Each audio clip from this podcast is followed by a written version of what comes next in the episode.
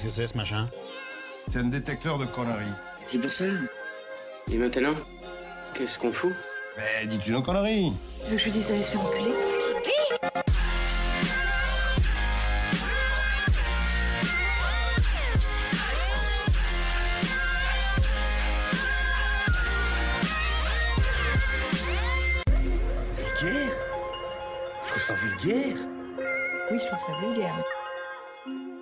Bonjour et bienvenue pour ce nouvel épisode de Pardon Maman, le podcast de vulgarisation qui traite des petits et des grands sujets pour les rendre les plus vulgaires possibles. Aujourd'hui, pour vous divertir, j'ai encore la chance d'être en compagnie de Camille.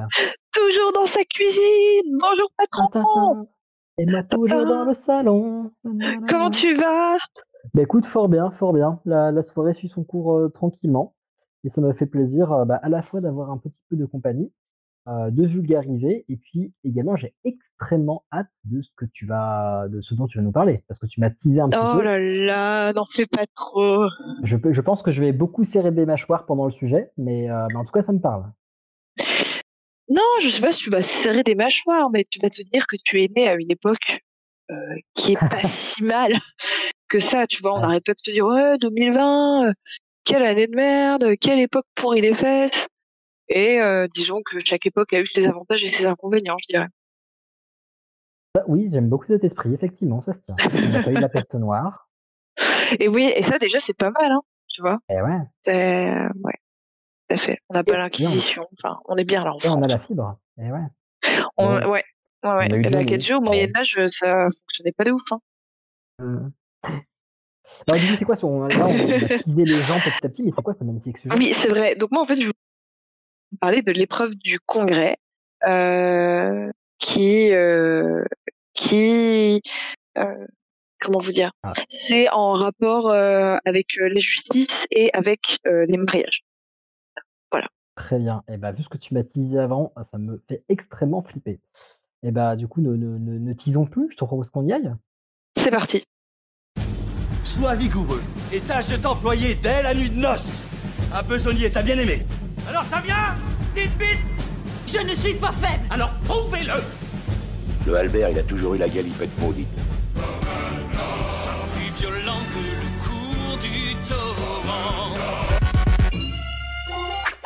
Voilà, donc je pense que le jingle résume à peu près. euh, Donc l'épreuve du Congrès, c'est parti. Euh, depuis qu'il existe, le mariage, il a plusieurs objectifs. Euh, renforcer ses alliances avec une autre famille, tu vois, en Mhm. faisant marier ton fils à euh, la fille d'un seigneur euh, qui a de l'influence. Euh, gagner de l'argent en obtenant une dot, une famille un petit peu ruinée, tac, t'arranges un mariage avec une famille où, qui a du pognon et, et c'est pas mal. Euh, accessoirement, s'unir pour la vie avec euh, l'être aimé, ça, c'est secondaire, n'est-ce pas? Et surtout, surtout, Et- surtout, surtout, pour, pour voir niquer. Ah, ah. oui, mais mais niquer pour Bah, pour faire des enfants. Pour faire des bébés. Mais oui, il faut faire des héritiers. Ouais. Voilà, on veut des mâles, des mâles, des mâles. Euh, Ah oui, la femme, en plus, s'il y a un enfant qui est hors mariage, euh, ça, bah, ça foire toutes les questions d'héritage. Ah oui, non, mais totalement, totalement. Donc c'est le, le but du mariage vraiment, c'est de faire des mâles, de s'aligner, euh, de préférence plus d'un, parce que si tu fais qu'un fils, il passe passer 12 ans comme un beau pourcentage des enfants de, le- de- de- des siècles précédents, euh, bah du coup t'as plus de fils. Euh, mais si t'en fais trop, euh, il y a moyen qu'il y ait des frères qui se liguent quand le frère est né à la mort du père pour, euh, tu vois, et pouf, t'es dans une querelle entre frangins euh, pour le pouvoir. J'ai Donc, euh, tu décris une portée de Labrador, là. Oui, Alors, non, mais en c'est totalement ça. C'est voilà. coup, ils dépassent pas les 12 ans, et puis ils se fight un petit peu entre eux. Hein. Voilà, non, mais puis il faut, faut pas, euh, faut, faut pas qu'ils aient tard. euh, Il faut quand même des filles. Enfin, voilà, c'est un. Mhm. Il faut le juste équilibre, et c'est à la femme de réussir à trouver, je ne sais pas comment, ce, euh, ce, ce juste équilibre. Euh, et avoir une descendance, c'était même parfois une condition pour maintenir euh, un mariage en état. Euh, C'est-à-dire que euh, au Moyen Âge, par exemple, ou à la Renaissance, un couple qui va, qui va se marier, qui va consommer le mariage, si euh, dix ans plus tard, la femme, elle a toujours pas été foutue euh, euh, de, de, donner un enfant, alors que franchement, on lui demande pas grand-chose, tout ce qu'on attendait, c'est un fils, hein, cette peine ça pourrait quand même se bouger. Eh bien, c'est une, une raison suffisante. Ça peut en tout cas être une raison suffisante pour pour trouver une coquille entre guillemets dans le dans le contrat de mariage et répudier l'épouse. Et donc en fait, multiplie les histoires de, de répudiation, de divorce parce qu'il y a des femmes qui respectaient pas euh, euh, la condition de, de donner des héritiers mâles en fait. Bon, et aussi parce que le mari s'est entiché d'une autre femme en parallèle très souvent quand tu regardes l'histoire. Mais euh, Et ça c'est plus facile d'accuser d'accuser les autres. oui, mais euh, alors là c'est pas tant aussi par mauvaise foi, c'est que euh, euh, beaucoup de personnes à l'époque sont convaincues vraiment que que s'il n'y a pas d'enfant dans un couple, le problème vient de la femme. La question de la stérilité masculine se pose beaucoup moins.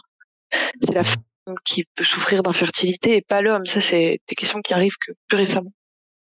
Euh, donc, du coup, en exemple de, de, de, de personnes, de, femmes comme ça qui ont été répudiées, pardon, on a le roi Philippe Auguste euh, qui, au Moyen Âge, va répudier cette nouvelle femme dès le lendemain de la nuit de noces.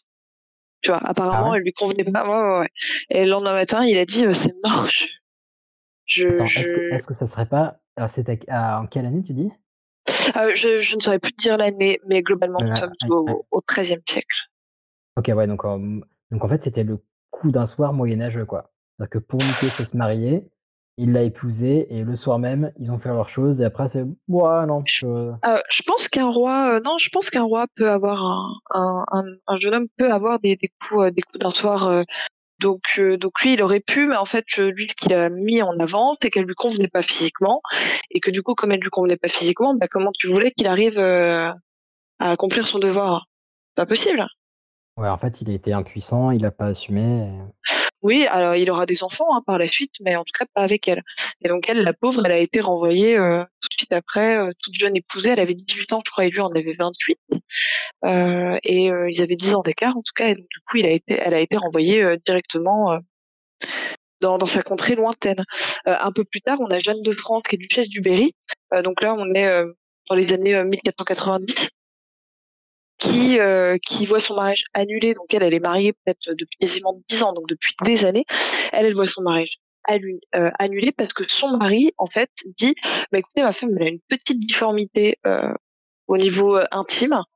Euh, moi, ça me dégoûte et euh, du coup, euh, je peux pas avoir d'enfant avec elle. Quoi. Et on va réussir, donc la pauvre nana, on va l'examiner euh, sous tout part et on va réussir à faire annuler le, le mariage. Euh, bon, dans, dans les faits, lui, il voulait surtout épouser Anne de Bretagne euh, parce que récupérer la, la Bretagne pour le royaume de France, c'était quand même assez cool. Mais euh, mais voilà, elle va elle va finir au couvent du coup cette femme-là. Euh, on a Henri VIII d'Angleterre, donc lui c'est vraiment le roi, euh, la fête du slip. euh, étant donné que si son épouse elle lui donne pas de fils, bon bah soit il divorce et puis il crée une nouvelle religion au passage, soit il fait décapiter sa femme. C'est voilà. La, la mère de Louis XIV, hein, elle a failli être renvoyée en Espagne parce qu'elle a mis plus de 10 ans à faire un héritier mâle.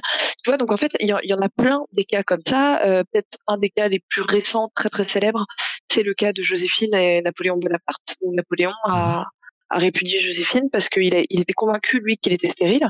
Et euh, après 10 ans de mariage avec Joséphine, elle, elle avait déjà eu des enfants d'un premier mariage, mais elle était beaucoup plus âgée que lui. Et après 10 ans de mariage avec Joséphine, il va avoir un enfant avec une maîtresse, donc il réalise qu'il n'est pas stérile, mais que Joséphine, elle, est ménopausée.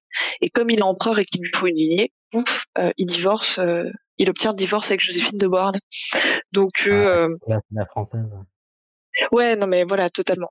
Donc euh, et, et là, franchement, enfin, je- j'en ai cité quelques-unes, mais il y, en a vraiment, mais pléthore, pléthore, pléthore des histoires comme ça de, de femmes qu'on répudie parce que bah il y a pas la descendance. euh. Surtout au début du Moyen Âge où c'était quand même assez commun de de, de, de répudier une, une épouse euh, qui faisait pas le, le taf.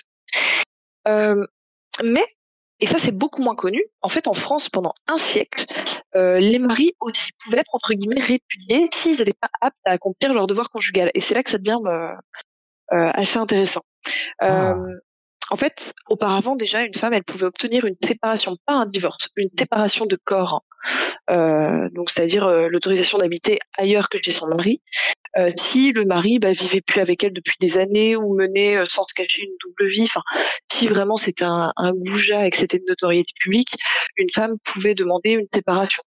Euh, mais voilà, c'était c'était c'était une procédure qui était longue, qui était quand même un petit peu humiliante pour la femme. Euh, elle pouvait pas se remarier derrière, elle avait pas forcément les indemnités financières qui allaient avec. Donc euh, c'était peu de femmes qui passaient euh, qui passaient par là. Mais à partir du XVIe siècle, on a une nouveauté qui apparaît, on appelle ça l'épreuve du congrès. Et en fait, lorsqu'un mari a la réputation d'être impuissant, euh, et donc du coup bah, de ne pas remplir son devoir conjugal, euh, eh bien il doit prouver le contraire devant témoin. Euh, sinon Ah, le c'est mariage, ouais, sinon le mariage est déclaré nul et non avenu. Oh, mais le stress. Oui, ah bah le, le Ouais. Alors, bon, le, déjà, le déjà, bon un gros mec stress, qui ouais. a potentiellement des, on va dire, des, des problèmes de tuyauterie, bon, bah, bon, ça peut arriver, c'est une question, etc. Mais, mais voilà, mettre 10 personnes autour de lui, enfin 10 inconnus autour de lui en disant, bah, vas-y, bande maintenant, le pire moyen de le, de le détendre et de lui permettre de, euh, bah, de faire fonctionner sa tuyauterie, quoi. Ah oui, non mais c'est c'était une idée à la con et c'est pour ça que ça va durer à peu près qu'un siècle parce que d'une part c'est effectivement c'est très très faussé. Euh, et comme tu dis bah sur le coup du stress euh, le mari il peut y avoir rien rien rien qui ne se passe quoi euh, et puis aussi parce que ça entache les deux euh, réputations parce qu'en fait si une femme demande euh, une annulation de mariage si son mari est impuissant euh, et ben on peut dire euh, bah elle, a rien fait pour appâter son mari de son côté du lit euh, euh, ou euh, ah bah là pour, pour appâter son mari du côté ouais, c'est- lui, allez viens là René tu vois. je des petits de croquettes euh, côté. Tu sais, moi j'imagine la scène comme dans Danse avec les loups quand il lui jette des morceaux de bœuf séché au loup bah voilà Ouais, Euh, comme ça, je pense. hein. Oui, bah peut-être, euh, voilà, si, si des personnes font comme ça, ça peut peut-être fonctionner, je ne sais pas. Euh, mais tu vois, du coup, c'est vraiment le type de procès qui peut entacher les, les deux, euh, les deux côtés euh, de, dans, dans ce type d'affaires, autant le mari que, que la femme, d'autant plus que ce type de, de procès, c'était très, très, très médiatisé, quoi. Euh, tout Paris, euh, où tout, souvent c'était des choses qui se passaient dans les villes, et donc toutes les grandes villes, Paris, Lyon, Marseille, en parlaient dès qu'il y avait un cas comme ça qui était en, en train de se produire euh, euh, dans, dans la ville. Donc, comment ça se passe? Euh, bah, alors déjà, il y a un simple examen euh, des organes euh, génitaux des deux époux, de l'homme comme de la femme, par 12 experts. Euh, donc des médecins, des chirurgiens et des matrones. Attends, attends, attends, t'as bien dit 12 Ouais, 12 experts.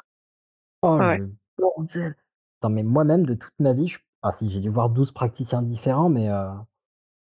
Et ben, enfin, pas 12 personnes qui regardaient mes organes génitaux, en tout cas. Ah, mais comme quoi, on n'a rien à envier à ce qui vient de se passer au Qatar. Hein. euh, c'est- les spécialistes de mettre des inconnus entre les jambes, euh, on le faisait aussi. Donc, euh, je sais pas si tu avais suivi cette affaire absolument Ouais, incroyable. j'ai vu, malheureusement. Ouais, Oh là là. Voilà, ouais, quelle, quelle horreur. Et, euh, et donc, il y a l'examen, et ici, on constate qu'effectivement, il y a bien un zizi, il y a bien un prépuce, il y a bien des testicules, et euh, il y a bien tout ce qu'il faut également du côté de l'épouse, et bien du coup, on les fait passer au lit, euh, toujours devant les témoins. Euh, donc là, on retrouve nos douze experts, plus une ribambelle de témoins supplémentaires. Donc on a des notables, des hommes de droit, des hommes d'église, des domestiques, euh, et on s'assure que le monsieur va bien planter sa graine dans le jardin de la dame. C'est l'idée. Donc, J'imagine, tu, tu le fais au milieu, au milieu de 12 personnes, et là, t'as as 12 personnes qui te font Ah, mais c'est pas comme ça qu'il faut faire Non, mais euh, oh mon Dieu, quelle mauvais horreur. trou, hein Euh, c'est pas par là. Ouais, ça, ça n'avait aucune chance de marcher comme ça. Bah, ah oui, la boulette, non, mais fallait demander. Enfin, bon, bah, du coup, euh, bon, au moins on est rassuré, mais oui, de- demandez la prochaine fois. hein. Alors, on. On a plusieurs affaires précises qui sont revenues à nos oreilles. En 1568, euh, par exemple, on sait qu'il y a une belle-mère euh, qui s'appelle Catherine de Parthenay qui va en fait euh, mettre la lumière, euh, mettre en lumière la prétendue impuissance de son gendre, euh, Charles de Quelenec. Donc en fait, c'est voilà, c'est la belle-mère qui va demander à ce qu'elle euh, à ce qu'elle va imposer à sa fille et à son gendre ce euh, c'est l'épreuve du congrès. Donc euh, sympa la belle-mère, tu vois. Ah ouais, c'est. euh, Ouais, euh, très très sympa.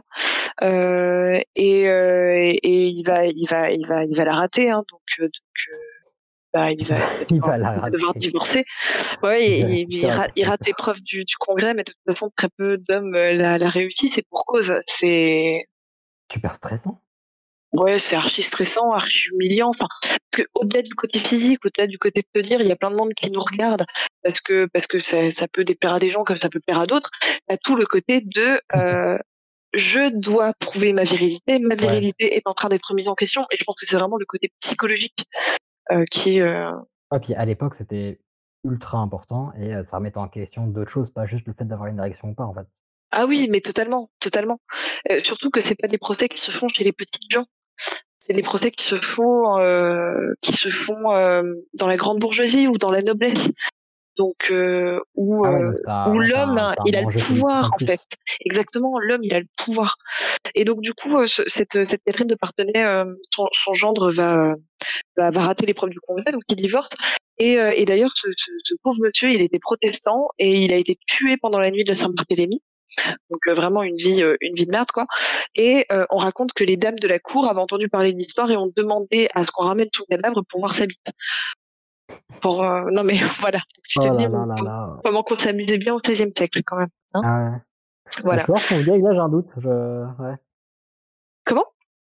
Non, j'imagine, je peux voir son gag, là j'ai un doute. Je... Faut que je vérifie un truc. Ouais, non mais voilà. Ah, il a eu un procès il y a quelques années. On a dit que c'était pas foufou et qu'il bandait mou. On peut voir. Voilà.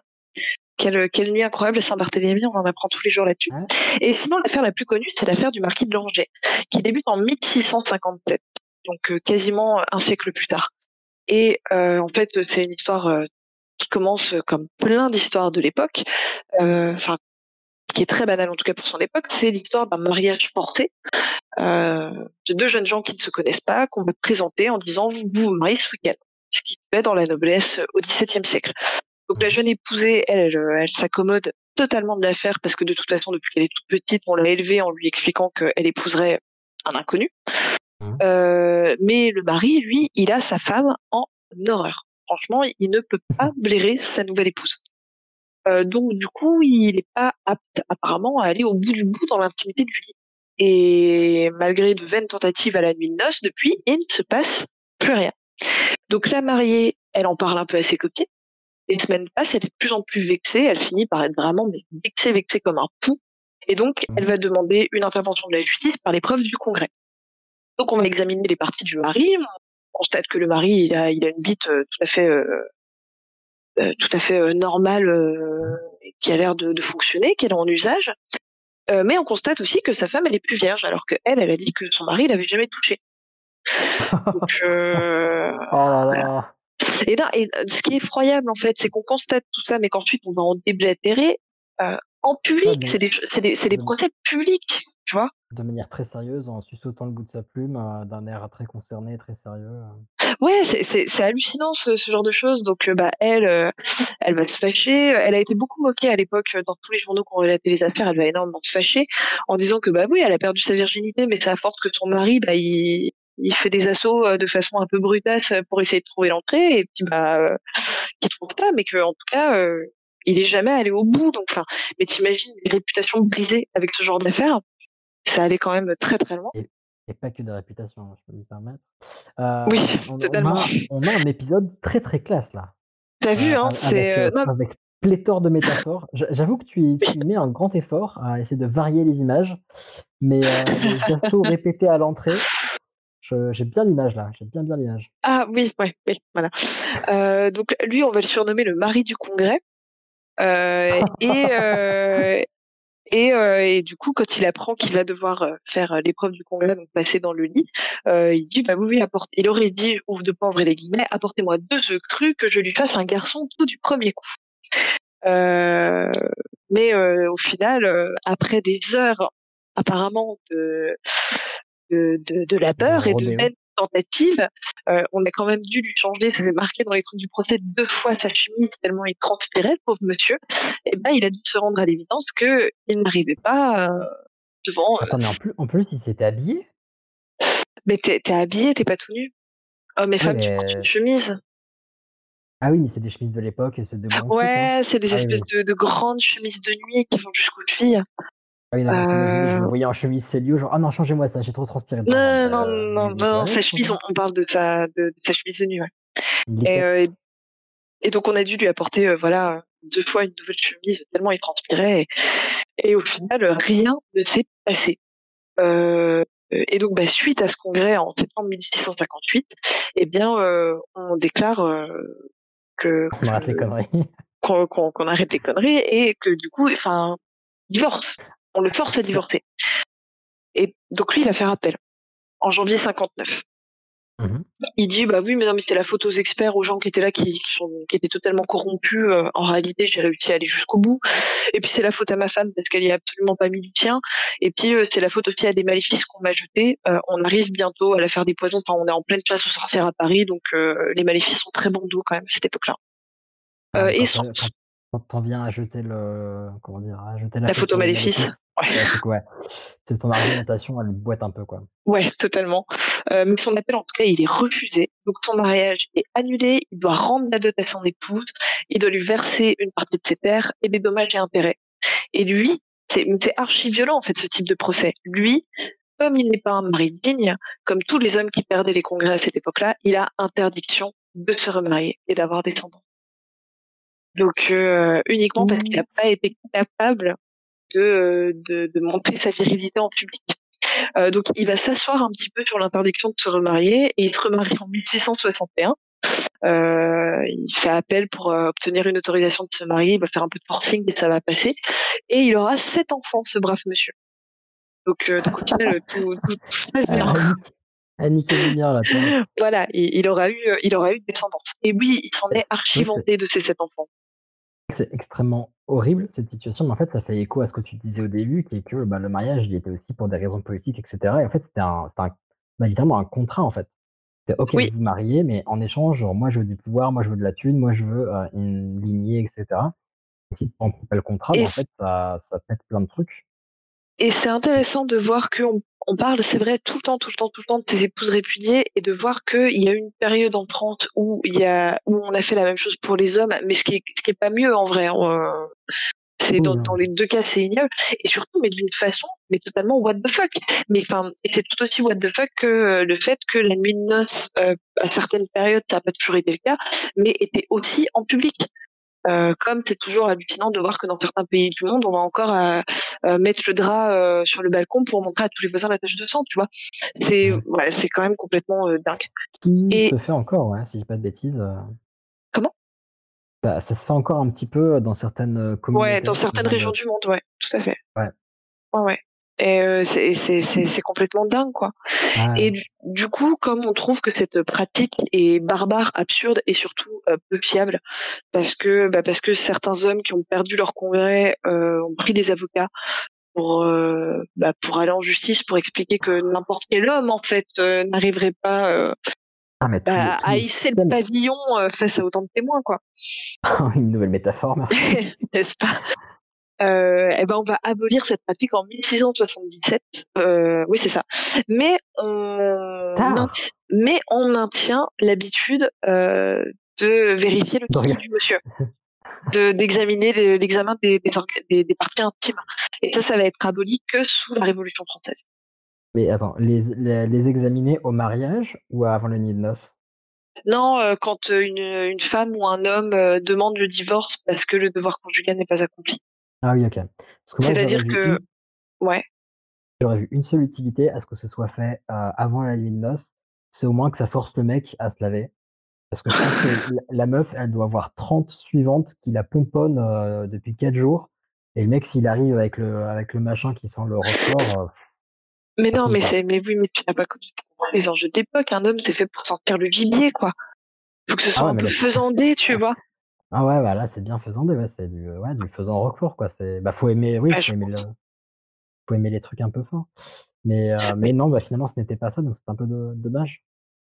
Oui, exactement. Mais, euh, mais voilà, une bien belle euh, absurdité euh, que, que j'ai découverte et, euh, et où je me dis, mais mon Dieu, alors tu vois, t'as encore des gens qui disent, oh, divorce, c'est chiant, le mien, il a duré cinq ans, quel enfer. oui, c'est vrai, mais on progresse.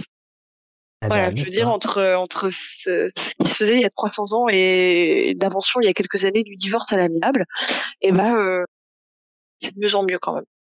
Voilà, c'est pas en encore parfait, mais c'est de mieux en mieux. le truc qui me fait rire, c'est que, bah, le comment dire? La l'activité, le le mécanisme en lui-même, il est certes critiquable et en fait, c'est-à-dire que tout autour, il y a tout un système qui s'est créé. Donc il y a des gens dont le job, c'était de faire ça. Genre, c'était leur poste, Mmh. ils étaient pas greffiers, ils étaient pas notaires, ils étaient pas portiers, ils étaient pas bouchers. C'était vérifieur de heu qui? ouais, voilà, ça ouf et donc vu qu'il y a dû y avoir un nombre incalculable d'appels, il y a des avocats qui ont dû se spécialiser dans ça aussi. Genre, Je pense. un mec qui rate son congrès, qui fait: «Oh bah, t'inquiète pas, je connais un mec super qui fait ça et tout» et alors, heu, taille du sexe, enfin, taille du membre au repos, taille du membre machin, heu, fréquence des rapports, dites-moi tout, je veux faire un dossier en béton, enfin, pas comme votre sexe, ah vous l'avez? Non, bon OK. Ouais, j'imagine, ouais, fallait avoir un sens de l'humour, hein, Non, mais c'est horrible et puis je trouve que c'est vraiment quelque chose d'horrible pour les 2 parties parce que, bah, parce que c'est violent déjà d'interdire à un homme enfin, moi ce qui me choque le plus, c'est vraiment de dire: «OK, non seulement on prononce ton divorce», bon ça déjà c'est violent, mais en plus on estime que tu bandes trop mou pour que légalement tu aies le droit de te remarier et donc d'avoir des enfants qui seront enfin, tu imagines un noble, ça voulait dire il perdait son titre, enfin, sa lignée du coup, bah, peut-être sa famille, son titre, ses terres, tout quoi. Il y a plusieurs trucs aussi, c'est qu'une femme quand elle disait genre: «Ouais, je veux qu'on se sépare parce que machin», plutôt que dire: «Allez, mettez-vous, on va se mettre dans un bureau et on va en discuter et tout» et ça déjà il y avait pas de communication et de bon déjà c'était pas trop la mode de l'époque j'imagine, mais deuxièmement, ça veut dire qu'on a préféré mettre en place tout ce système ultra complexe avec 12 personnes qui vont, heu, vérifier des sgags et des minous et tout, plutôt que de juste croire la meuf. Ah oui, alors, heu, oh là là, coûté 1000 malheureux. fois moins cher. Ah mais non, mais c'est surtout qu'une femme ne demande pas le divorce à cette époque. Faut vraiment, heu, si on je pense aussi que si la chose elle est aussi complexe, c'est pour Ah, pour décourager les ah femmes et heu et et et le le mari quand il doit faire, quand il doit prouver le fait que c'est un un gaillard, heu, c'est pas c'est pas avec une inconnue, hein, qu'il le fait dans le lit, c'est avec sa femme, donc c'est une épreuve aussi pour la femme. C'est l'épouse qui se retrouve dans le lit avec le mari, heu, devant tout le monde. Donc à mon avis, une femme qui demande ça, elle ne demande pas de gaieté de cœur non plus, hein. Alors c'est sûr, mais après bon après c'est un peu, heu, comment dire? On en est un peu loin donc c'est un peu de difficile de de, heu, de faire des suppositions là-dessus. Mais je pense que potentiellement elle avait aussi, heu, 1000, heu, 1000 galères à la maison et donc, bon bah, une galère de plus ou de moins, si après Oui, oui. Oui. Bah oui, c'est possible. Mais en tout cas, voilà, moi j'avais été assez surprise, j'ai la première fois que j'ai entendu parler de ce truc-là, c'était il y a il y a il y a quelques mois en lisant un bouquin et j'avais envie de partager, heu, cette chose que j'ai trouvée mais complètement farfelue et et heu, à laquelle pour le coup je reconnais, je ne m'attendais absolument pas. Voilà, la petite histoire de l'épreuve du ben congrès. et bah, merci beaucoup, extrêmement cool et heu, c'est plutôt chouette Ils ce ont soit pas tous dit ça, mais Ouais, ouais, oui voilà. bah, ton sujet est extrêmement cool là parce que sinon, plus, il devait y avoir une sale ambiance, genre tu imagines, tu tes potes te voient le matin prendre le café: «Alors ça va?» «Bah non, aujourd'hui j'ai le congrès, heu, ah J'ai j'ai heu». congrès à 17:00. «Bah écoute, prends prends des huîtres, prends du chocolat, prends du gingembre». Tout le Tes potes qui te ramènent du hein. champagne, tu sais? Prends une coupette. avec les fameuses recettes: «Mais t'inquiète pas, je connais une technique». Non, non, mais laisse-moi tranquille en fait, heu, Quelle horreur. eh oui. Et ben, en tout cas, ouais, Ah merci beaucoup. Ça va, et bah, pas de souci. heu, j'ai un tout petit peu perdu l'appétit parce que mon mon imaginaire s'est un peu trop développé pendant ce sujet, mais heu, Je suis désolée. non. Non, non, mais fort bien. Ah ouais, j'en avais déjà entendu parler, mais pas avec autant de détails. Ouais, je suis toujours aussi, heu, impressionné de voir, heu, les les talents qu'on a pu mettre en œuvre pour créer des trucs aussi complexes, pour des Mais qu'est-ce que l'humanité aime se faire chier parfois? Mmh. C'est je trouve je trouve ça dingue. Mais heu, mais bon, heu, ça nous ça nous fait des sujets. Exactement, ben, on on remerciera pour ça. Oui, enfin oui. Non, ne les remercions pas. Mais bon, voilà, voilà. Et bah, heu, merci à toi en tout cas. Beh, c'était un plaisir et puis, bah, j'espère qu'on pourra se faire d'autres, petits enregistrements comme ça à Oui, distance, c'est très chouette. je vais avec grand plaisir, je vais tâcher de trouver des sujets, plus plus légers, promis. Bon, ça va, c'était déjà très, très léger là. Non, parce qu'à la base, quand tu m'avais parlé de, heu, de bistouquettes et de d'épreuves, je sais pas pourquoi j'étais parti sur un, un délire euh, grec avec, euh, tu sais, genre le, le témoignage où tu, tu jures sur tes testicules. Il a Oui. menti, clac, coupage de testicules.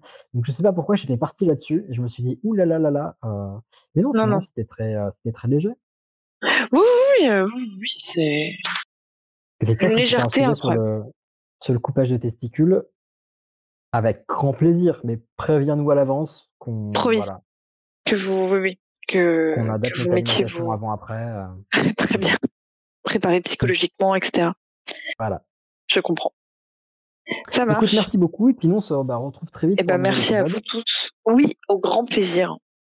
Et merci de nous suivre. Et puis, bah, j'espère euh, encore une fois que ces épisodes à distance bah, vous, vous plaisent et vous changent les idées. Euh, si vous avez des petites recommandations, que ce soit des films, des séries, des bouquins, des jeux, des, des Prends, sites, prends, prends. bah, voilà, balancez. Puis on les partagera aussi parce que je pense que c'est important pour tout le monde de pouvoir se changer les idées. Euh, et, puis, euh, et puis nous aussi, on essaiera de vous partager des petits trucs, des recettes, des jeux rigolos à faire, des machins. on- Ouais, tout à fait. Tout ce qui peut mettre du baume au cœur. voilà, nous, on est des plutôt bons clients. Oui, c'est bien dit. C'est bien dit. Merci à tous en tout cas et continuez à prendre bien bien soin de vous. Et maintenant, Oui, Voilà, qu'on le plus important. bisous. à la prochaine. Je Bisous bisous. Ciao.